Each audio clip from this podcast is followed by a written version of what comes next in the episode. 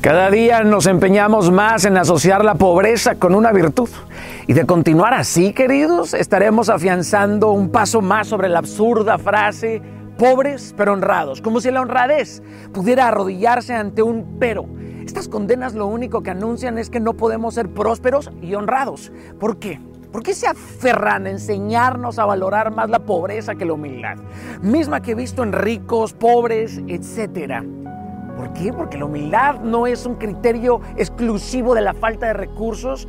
Insisten e insisten en exaltar más la viveza que el ingenio. Es más, nuestros líderes insisten en que ser rico es malo, pero con la graciosa excepción de que nunca fue malo para ellos. No se trata de una acumulación vulgar de capital de ser vulgar ante la brecha del mundo. No, no se trata de eso. Claramente hay que buscar acortarlas y tiene que haber caminos para lograrlo. Me imagino que uno de ellos es educando la mente, el alma, el espíritu. Sé que parece un deseo utópico, pero existen las posibilidades.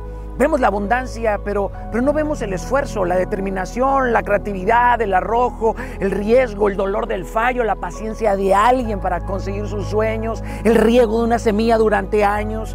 Nos han dicho que es bueno ahorrar, pero se niegan a enseñarnos a invertir, tampoco nos invitan a invertir. Los políticos dicen que los sueldos que pagan las empresas son malos, pero también te ponen mil muros o barreras para poderte hacer empresario. Y cuando logras ser empresario, pues te persiguen o buscan destruirte o te colocan una boya que te estanque. Querido, este año que nada te detenga en invertir en ti, en sembrar en otros, en dar y en darte. En realidad, yo no sé si se pueda conseguir mucho arriesgando poco. Salte del redil o muy pronto también irán por ti para trasquilarte. Te van a trasquilar, querido. Ruge, ruge, carajo, o espera a ser devorado. Capisci?